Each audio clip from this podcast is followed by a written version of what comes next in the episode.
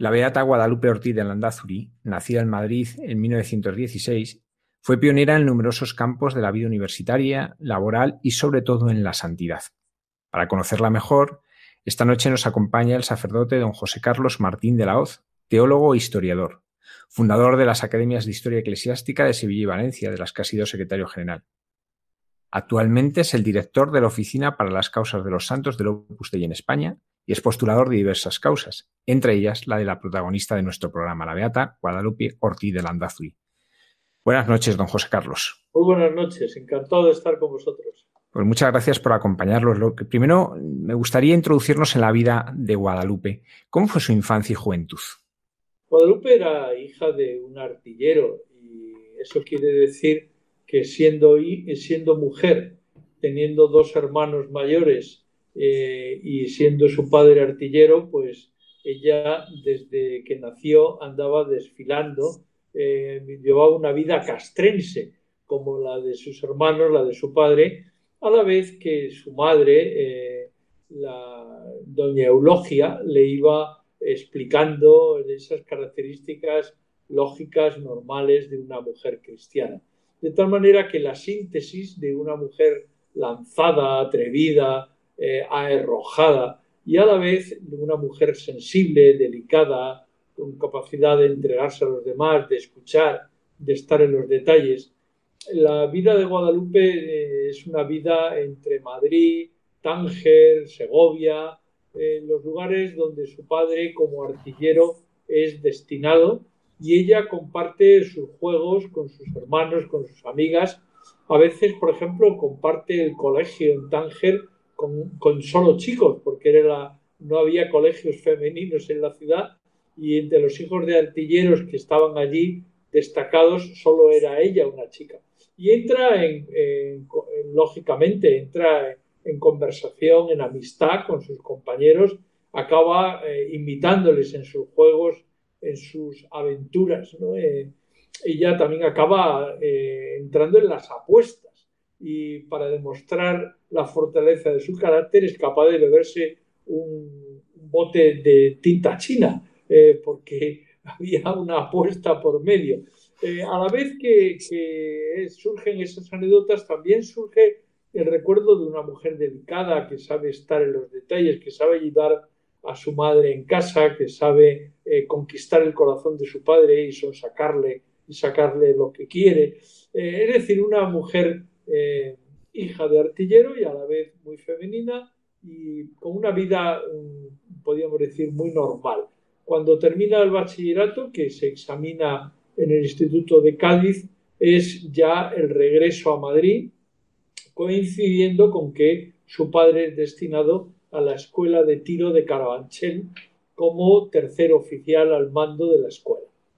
Eh, es el momento clave de la vida de Guadalupe cuando ella decide estudiar química, no porque la carrera de química tuviera la cola más pequeña o porque fuera la carrera más fácil o por, o por gastar una broma a los adultos de su familia. No, no, ella estudia química porque vocacionalmente es una apasionada de la química. Y hecho ese hecho de estudiar química le va a dar una continuidad a lo largo de su vida. De modo que, en realidad, cuando la Congregación para las Causas de los Santos emitió ese decreto de las virtudes heroicas, y tuve que ir por toda España explicando a los devotos, a la gente que quería conocer la figura de la que próximamente iba a ser beatificada, eh, yo, mm, el resumen de la vida es una profesora de química camino de los altares. Es decir, lo que se ha producido en la Iglesia de Dios es que una profesora de química ha sido beatificada. Es decir, ella comienza la carrera de química, son solo cinco chicas, el resto son chicos. Ella va haciendo sus asignaturas como todos los demás, va haciendo las asignaturas teóricas y prácticas a la vez, porque eso es lo bonito de la carrera de química, no solo es teoría, eh, sino que sobre todo es laboratorio, práctica.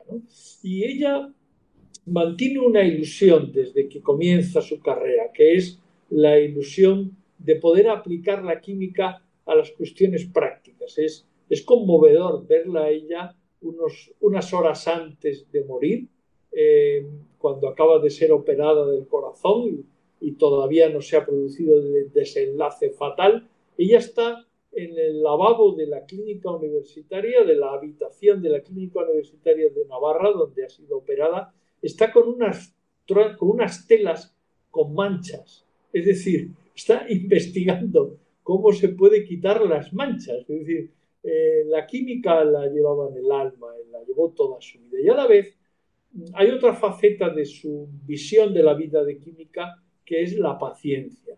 Yo creo que todos estamos eh, acostumbrados a las tragedias de la química. Es decir, la química es una asignatura muy bonita si la pillas, si la entiendes, si se te da. Si no, puedes tener un trauma para toda la vida como de hecho se comprueba en tanta gente que odia la química.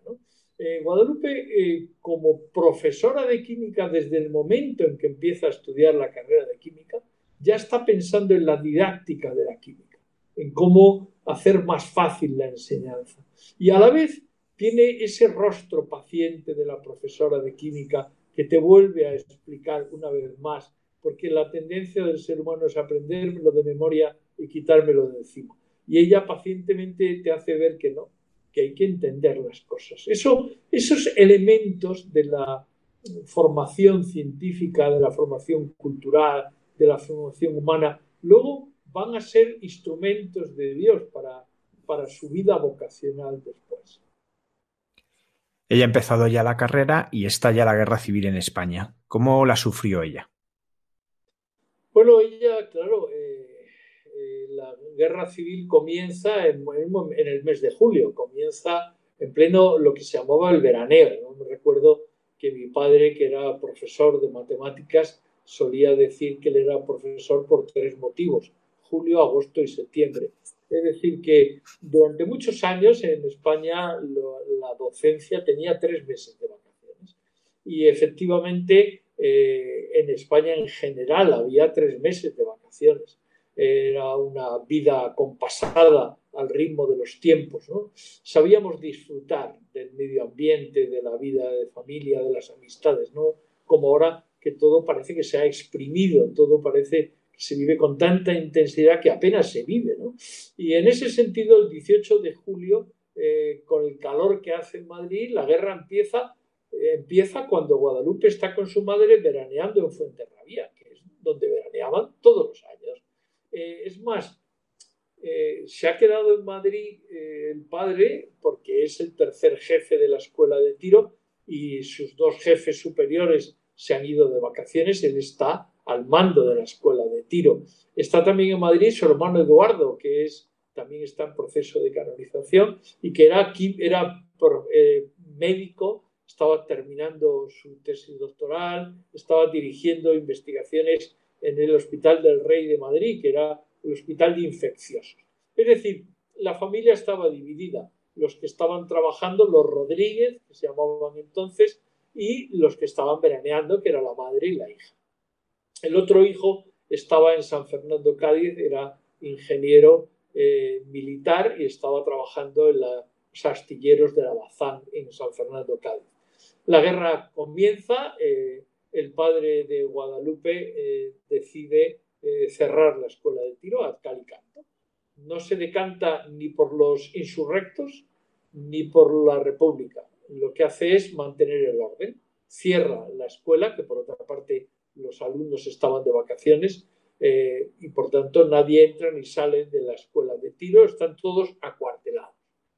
Al cabo de unos días esa actitud, ese comportamiento que él toma de acuerdo con los demás oficiales eh, a, su cargo, eh, es denunciada ante las autoridades de la República como una actitud débil ante el régimen, como, como si faltara arrojo o valentía para defender la República en momentos de dificultad. aquello terminó en un proceso de guerra y el proceso de guerra culmina con una sentencia de muerte.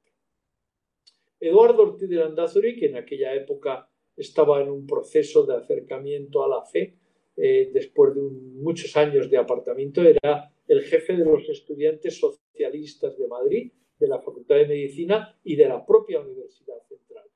Él era muy amigo del secretario de Azaña, que era socialista como él, y mueve los hilos para conseguir un indulto. Eh, finalmente, el indulto llega en los primeros días de septiembre. Parece que Azaña va a firmar ese indulto.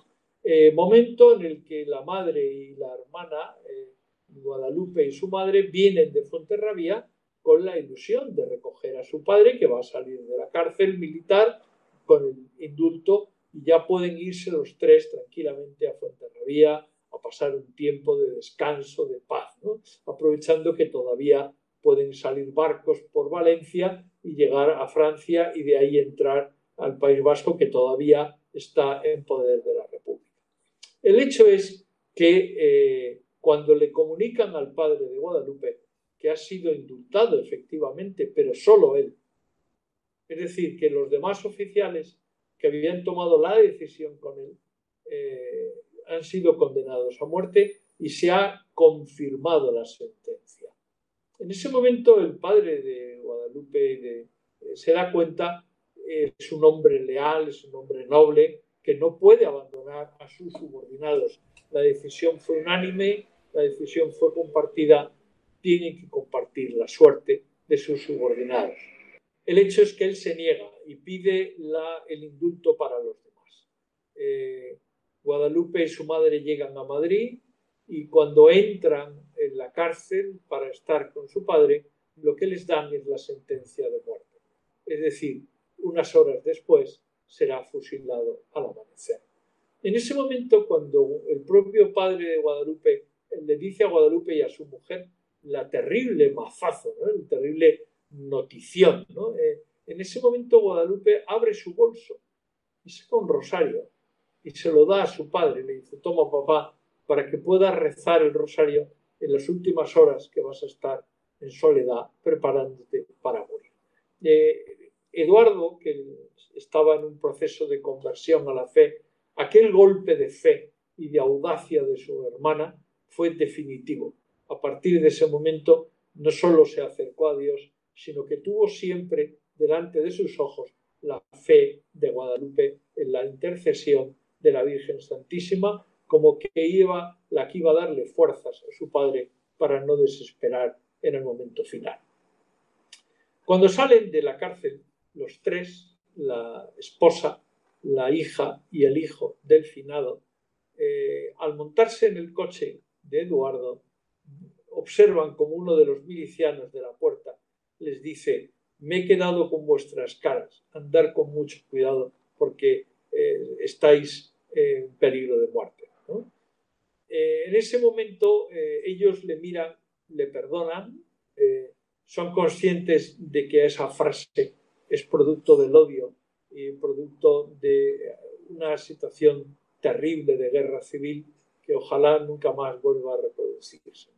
Eh, ellos es una familia unida, es una familia que perdona y sobre el perdón pudieron construir después una vida de fe que les ha llevado tanto a Eduardo como a su hermana Guadalupe a estar en proceso de canonización. Uno ya es beato y el otro es siervo de Dios. ¿Cómo pudo continuar Guadalupe sus estudios en medio de toda esa situación? Bueno, ya eh, como he sabido, eh, en noviembre del año 37, cuando ya se, podríamos decir, se quedan, se fijan las posiciones, los frentes de guerra, eh, entonces lo que se hace es un canje de prisioneros. Guadalupe y su madre salen por la frontera de Valencia, van a, a Francia, de Francia entran ya porque ya se ha abierto la frontera del País Vasco y se van a vivir a Valladolid donde tienen familia y ahí permanecerán hasta el final de la contienda. Eduardo queda en Madrid, queda en el hospital de infecciosos, al mando del hospital, porque han ido falleciendo todos los que tenía por encima, y él que estaba haciendo la tesis acaba siendo el director del hospital. Él guarda a un montón de religiosos en su casa, los esconde, los salva la vida, eh, hay muchas acciones que nos llevaría mucho tiempo contar. El hecho es que cuando termina la guerra y se reúnen de nuevo en Madrid, mm, la familia Ortiz de Landazuri es como tantas familias españolas que lo que hicieron fue olvidarse de la situación política, perdonar, olvidar el pasado, echarse el país a las espaldas y reconstruir el tejido social, el tejido económico, el tejido eh, científico, el tejido sanitario, el tejido educativo. Eh, vivieron al margen de la política. Ellos lo que hicieron fue vivir su fe en plenitud, pensar en el bien común y pensar en reconstruir. Por eso pudo después llegar la democracia, porque durante muchos años una gran parte de la población supo perdonar, supo olvidar, supo confiar. Eh, es bonito que sobre esa base Dios eh, pudo trabajar y de hecho en los años 40 hay muchas vocaciones sacerdotales al estado religioso y muchas vocaciones laicales eh, que ahora estamos vislumbrando cuando se están haciendo los procesos de martirio de tantos jóvenes de acción católica o de tantos padres y madres de familia que entregaron su vida porque no quisieron apostatar, lo que se comprueba es que hay una continuidad entre ese pueblo de mártires con ese pueblo de confesores de la fe que sacaron el país adelante. En ese sentido hay muchas vocaciones eh, y se cuentan a millares, pero hay otras miles de vocaciones que no se cuentan, que son las de padre de familia cristiano, madre de familia cristiana, hermano cristiano, hermana cristiana, es decir, personas normales que en la calle, como dice el Papa Francisco, santos de la puerta de al lado, santos de la santos de las merindades, ¿no? santos de la normalidad. En ese sentido, eh, Guadalupe regresa a sus estudios de química, eh, me quedan muy poquitas asignaturas para terminar, su madre es viuda de guerra, se quedan las dos juntas en la casa familiar de Santa Bárbara. Eduardo reconecta con su novia, Laura Buscaotegui, que es ahora la que le acompaña en el proceso de beatificación, porque es un proceso de matrimonio, los dos están en proceso. Pero en fin, eso ya otro día podríamos hablar de ese matrimonio camino de los altares. Eh, es interesante que eh, Guadalupe se queda con su madre a vivir se pone a dar clase de química, es profesora de química en los dos mejores colegios de Madrid, en el Colegio de las Irlandesas y en el Colegio de San Luis de los Franceses, eh, que están los dos muy cerca de, la calle Santa Bárbara, la Plaza Santa Bárbara, donde ella vive. Eh, es una de las primeras químicas de España con una vocación clara a la química, por tanto las eh, religiosas irlandesas hacen muy bien ese es un fichaje de categoría en, su claustro académico. Un día, el, día 15 de enero de 1944, domingo, Guadalupe toma un tranvía en la plaza de Alonso Martínez, baja por la calle Colón, llega eh, por la calle Génova, llega a la plaza de Colón, sube por Goya, se para en la parada de la iglesia de la Concepción, entra en misa de 12 llega tarde, como es tradicional en este país, se queda al fondo porque está lleno, la nave está ocupada. El párroco, el sacerdote está predicando la homilía, se empieza a enrollar, como también desgraciadamente a veces es costumbre nacional, y ella se distrae. Eh, se imagina a sí misma vestida de novia eh, subiendo las escaleras del presbiterio de la iglesia de la Concepción. En ese momento oye una voz fuerte en su alma, un golpe en el alma. No, para ti tengo otra cosa. Guadalupe no, no era una mujer muy piadosa, ella rezaba el rosario con su madre eh, por la noche, iba a misa los domingos, tenía un novio catalán muy perfeccionista, no porque fuera catalán, sino porque era muy perfeccionista, y bueno, una chica normal. Ella era una mujer poco piadosa, pero era una mujer honrada. Por eso cuando termina la misa y sale golpeada, choqueada de, esa gracia que ha recibido en su alma, cruza la calle y coge el tranvía en dirección contraria hacia la plaza Alonso Martínez. Al entrar en el tranvía, descubre allí en el pescante del tranvía a un viejo amigo de la infancia, eh, también hijo de artillero como ella, eh, Jesús Serrano de Pablo se llama. Eh, habían estudiado juntos en Segovia, en el Colegio de la Emulación, habían jugado juntos en el Parque del Oeste hacía tiempo que no se veían antes de la guerra, que no se veían, se saludan con gran afecto eh, y enseguida Guadalupe interrumpe los, es una mujer impulsiva, muy valiente, muy lanzada, interrumpe la conversación. Oye Jesús, ¿tú conoces un cura? Porque yo necesito hablar con un cura. Y Jesús, que acababa de pedir la admisión como numerario del Opus Dei unos días atrás, es una casualidad como otra cualquiera, que en un tranvía de Madrid vaya un numerario del Opus Dei y pues se encuentra con aquella amiga de la infancia. Y claro, cuando él le, pide si conoce un cura, se sonríe como diciendo, bueno, le da una tarjeta de visitas donde apunta José María Escribá y le da el teléfono del fundador del Opus Dei. El día 25 de enero de 1944, eh, Guadalupe entra en el primer centro de mujeres del Opus Dei, en la calle Jorge Manrique de Madrid, al lado del Instituto Ramiro de Maestro, en un pequeño chalecito que se conserva tal cual.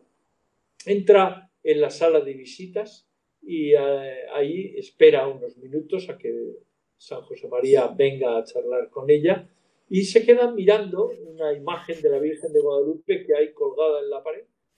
Ella se llama Guadalupe porque había nacido el 12 de diciembre, se llama Guadalupe porque su madre era muy devota de la Virgen de Guadalupe, había sido bautizada en la parroquia de San Ildefonso de Madrid, donde hay una capilla dedicada a la Virgen de Guadalupe.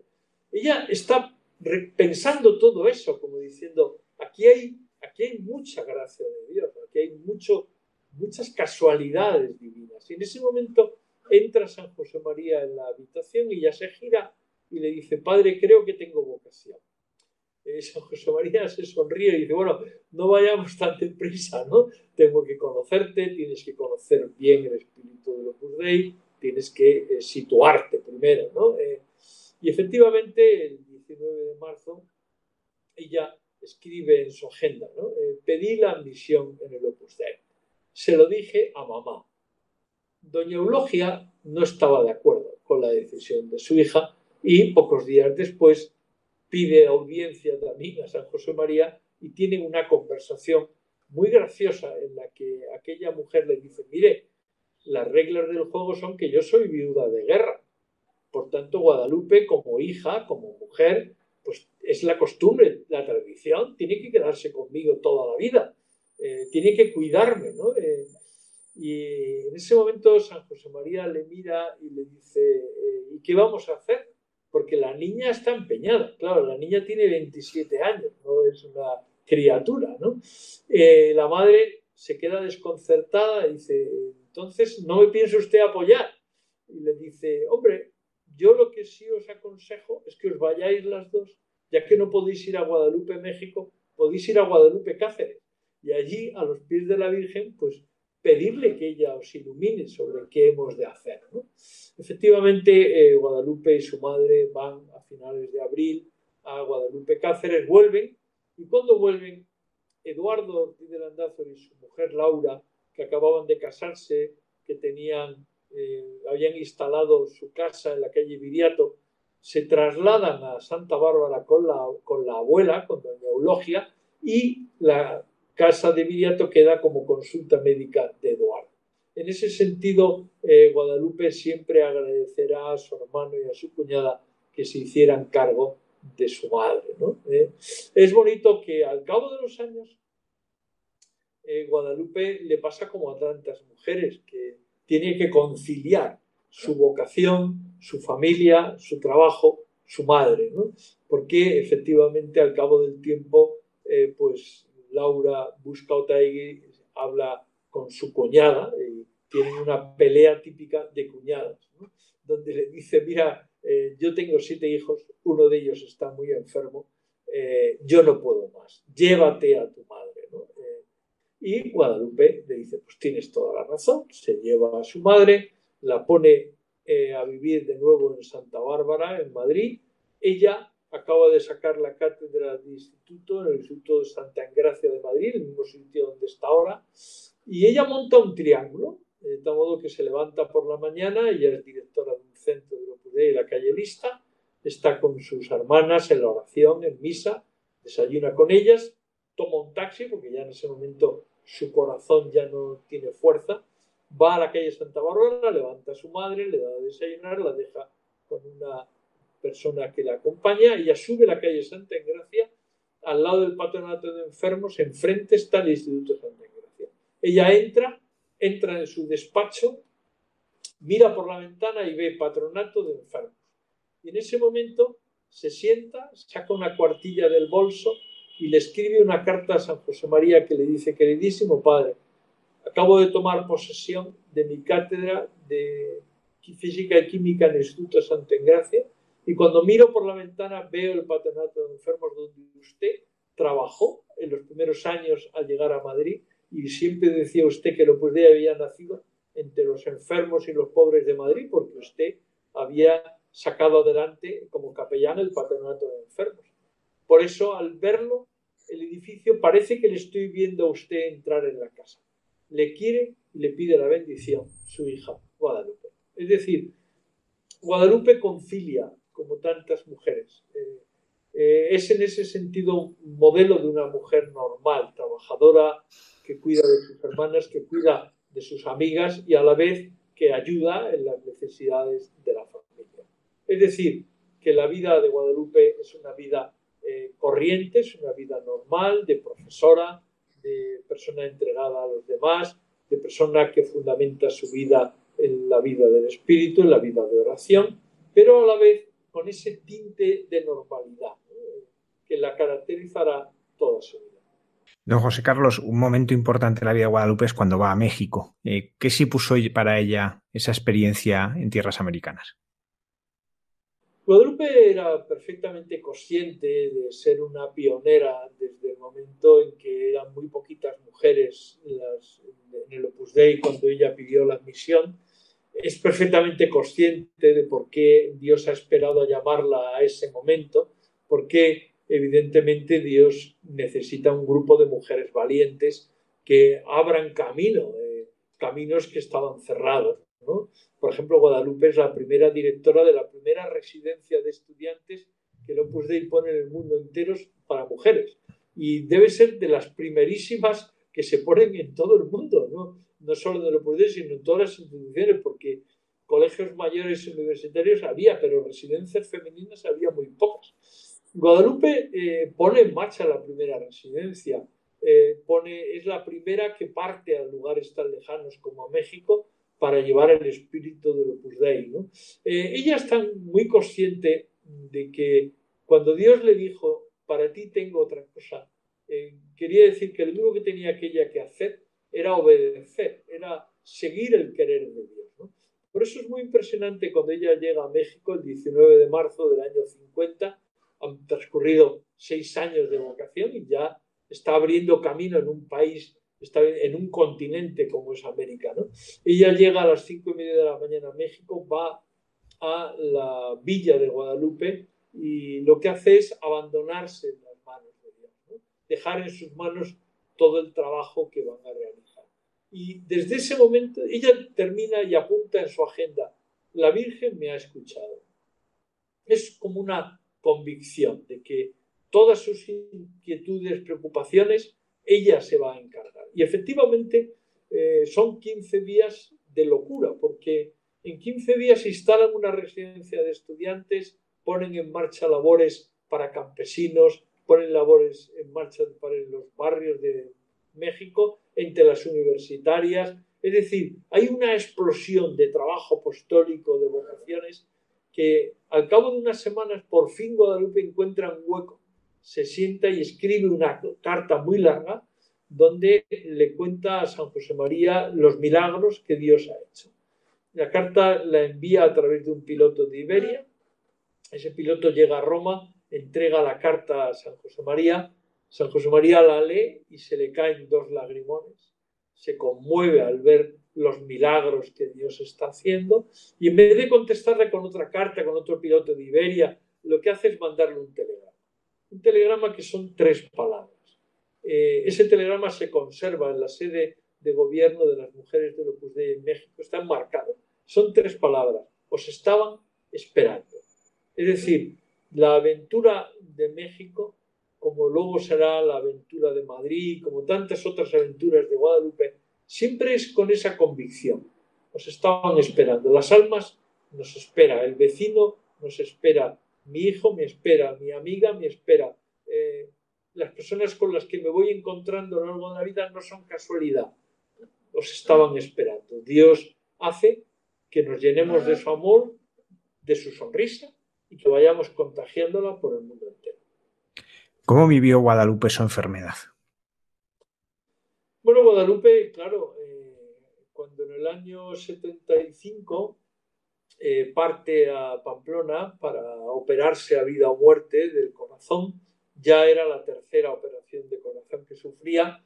Ella sabía, porque por los chequeos que se iba haciendo en Pamplona, en la clínica universitaria, que había puesto en marcha su hermano Eduardo y que era el director científico de la misma, ¿no? Por tanto, sabía muy bien eh, la situación de su corazón, ¿no? Sabía que era una operación a vida o muerte. Ella se marcha a Pamplona después de haber dejado las actas firmadas, terminado los exámenes del Instituto Santa Engracia, eh, ha dejado las asignaturas, los exámenes para septiembre, porque alguna todavía no ha conseguido dominar la química, eh, se marcha, podría decir, con los deberes hechos. Eh, hay muchas compañeras de claustro, muchas alumnas, que son muy conscientes de que Guadalupe puede no volver, porque es una operación muy delicada. Ella le quita importancia, le quita hierro, pero es perfectamente consciente. De hecho, eh, escribe el día anterior a la operación.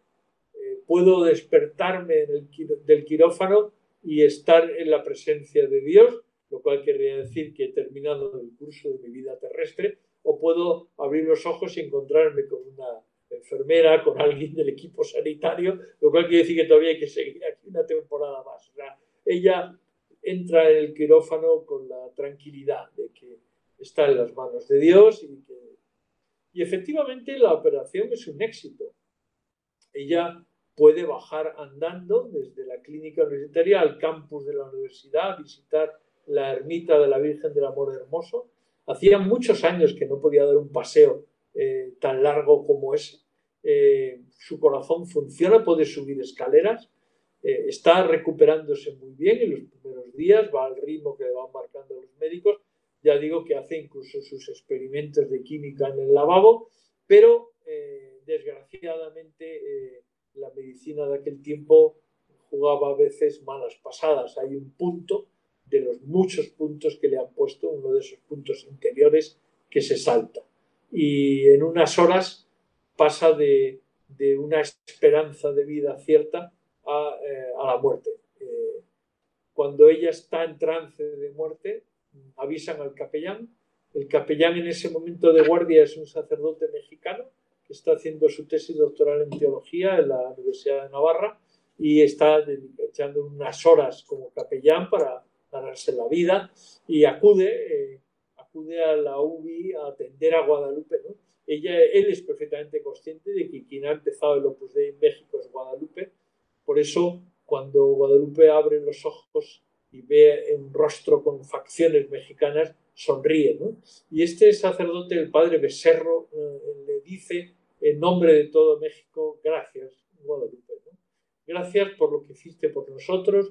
Y ella contesta, no, las gracias las tengo que dar yo. Y en ese momento se murió. Eh, así de sencillo. Murió como había vivido, dando gracias a Dios y dando gracias a los Usted en el proceso ha tenido la oportunidad de entrevistar a muchos testigos que la conocieron, que la trataron. Eh, en pocas palabras, ¿cómo, qué, es lo que más calaba de ella en las personas? Que el resumen mejor de, del temperamento, del carácter, de las virtudes heroicas de Guadalupe la hizo la Congregación para las Causas de los Santos en ese decreto magnífico, que es el decreto de Venerable, donde se resume los rasgos de la santidad de Guadalupe que puede leerse en la página web del Opus Dei, donde en el apartado de Guadalupe está la documentación. También puede verse en la página web de la congregación, en el nombre de Guadalupe, ahí viene el decreto. Eh, la palabra clave que utiliza el decreto es alegría, el buen humor. Guadalupe era una mujer mm, que pasaba del género trágico al cómico, es decir, a ella le gustaba la risa contagiosa, la carcajada. Era una mujer que procuraba estar siempre de buen humor, aunque el corazón no le siguiera. Eh, pero ella pasaba de las cosas eh, más pequeñas a las más grandes con, su sonrisa. De hecho, cuando ella llegó a México le hicieron un corrido mexicano que decía eso, ¿no?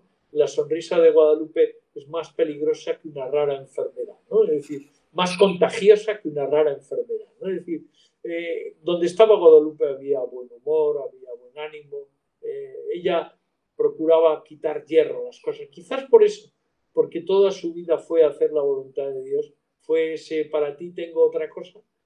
Ella era consciente de que el secreto de su felicidad era que tenía la íntima convicción de estar haciendo lo que Dios le pedía. Todo proceso de beatificación culmina cuando se produce un milagro por intercesión de la persona que está en proceso. ¿Cuál fue ese milagro que lleva a los altares a Guadalupe? Bueno, pues eh, hace un, al comienzo de los años 2000, un asturiano afincado en Barcelona, eh, ya una persona mayor, ya era viudo, había tenido una angina de pecho, pues eh, este hombre, Antonio Sedano se llamaba, padre de varios hijos, ya mayores, él estaba jubilado, vivía con una hija suya, agregada de Opus Dei, y vivía muy tranquilo en Barcelona, y un día le salió un grano en este punto donde se apoya la gafa, ahí le salió un grano muy característico, eh, que todos los médicos cuando lo veían eh, decían que era muy peligroso. De hecho, su hija consigue, después de mucha insistencia, que vaya al médico y la historia clínica arranca así, la primera consulta en donde el médico que la, atiende, la atención primaria, ya escribe en la historia clínica ulcus gravísimo operar. O sea, es, son de esos granos que los médicos lo ven y dicen, este es un cáncer peligrosísimo, porque si se mete por los vasos sanguíneos llega al cerebro y la muerte es inmediata. Al cabo de unos meses, en la historia clínica aparece la consulta con el oculista que confirma el diagnóstico y vuelve a decir ulcus gravísimo operar. Al cabo de unos meses, ya por fin es recibido por el cirujano plástico que tiene que encargarse la operación. El cirujano era, porque ya falleció, un doctor catalán muy sabio, un hombre que él siempre decía que si no hubiera sido cirujano habría sido pintor, porque tenía la costumbre de hacer una caricatura de sus pacientes. Y efectivamente se ve en la historia clínica una caricatura de Antonio Sedano que lo ha clavado y una flecha que sale de la, nariz que dice ulcus gravísimo operar. Y efectivamente se fija la fecha de la operación y eh, unas horas, unos días antes, él va a un retiro espiritual, como solía hacer todos los meses, era su del Opus Dei y pues había ido a su retiro espiritual y después de rezar y de prepararse para la operación vio una mesita que había unas estampas y vio la de Guadalupe y la tomó porque le parecía una chica elegante, de, talante elegante, ¿no? Y la cogió y se la llevó a casa. Y, y esa noche le dijo a Guadalupe, quítame el grano, tú puedes hacerlo. El primer milagro es que durmió como un lirón toda la noche. El segundo milagro es que cuando se levanta y va a afeitarse para irse a operar y eh, se da cuenta de que no hay grano. Y en ese momento le da una taquicardia y, vuelve al cuarto de estar, está mucho rato hasta que ya consigue recuperarse del impacto. Y entonces tiene en la sala de estar tiene el papel de la seguridad social y un teléfono que dice, si usted no, va no puede venir, llame. Entonces llama por teléfono. Dice, buenas, buenas, soy Antonio Sedano. Y le dice a la enfermera, sí, sí, le estamos esperando para operarse. Tiene usted un ulcus gravísimo. Dice, sí, pero es que no voy a ir. ¿Cómo que no va a venir? No, que no voy a ir. ¿Pero por qué? Bueno, eso ya son cosas personales. Pues tiene usted que venir. Empiezan a discutir hasta que ya la enfermera inteligentemente lo que hace es sacarle una cita para más adelante. Y contaba el médico, que no se le olvidaría nunca, cuando tenía delante al enfermo y le miraba y miraba la historia clínica y veía que no tenía nada en la nariz. Y entonces él pensaba, ese, ese cirujano es un campeón. Ese le tengo que conocer, es un campeón de los campeones. Ha, hecho una sutura tan perfecta que, ese, hombre, ese es un genio, ¿no? Y entonces dice en la historia clínica, dice, preguntado el enfermo a qué clínica privada había ido, contesta enseñando una estampa de Guadalupe Ortiz de Landázuri y diciéndole que ha sido ella la cirujana. Y es muy gracioso porque el médico cogió la estampa y la puso con un clip en la historia clínica. Y la historia clínica a la que hemos podido acceder aparece el clip y la estampa. O sea, ahí se conservan y ahí se han quedado. ¿no? Nos dieron una fotocopia de la historia clínica y ahí se ha quedado para la perpetuidad esa estampa, ¿no? que es gracioso porque es la señal de que es la Virgen a través de Guadalupe la que intervino una vez. Pues don José Carlos, director de la Oficina para las Causas de los Santos del Opus Dei en España, muchísimas gracias por habernos acompañado y por habernos ayudado a conocer mejor la alegría y la santidad cotidiana de la Beata Guadalupe Ortiz de Landazuri. Muchas gracias.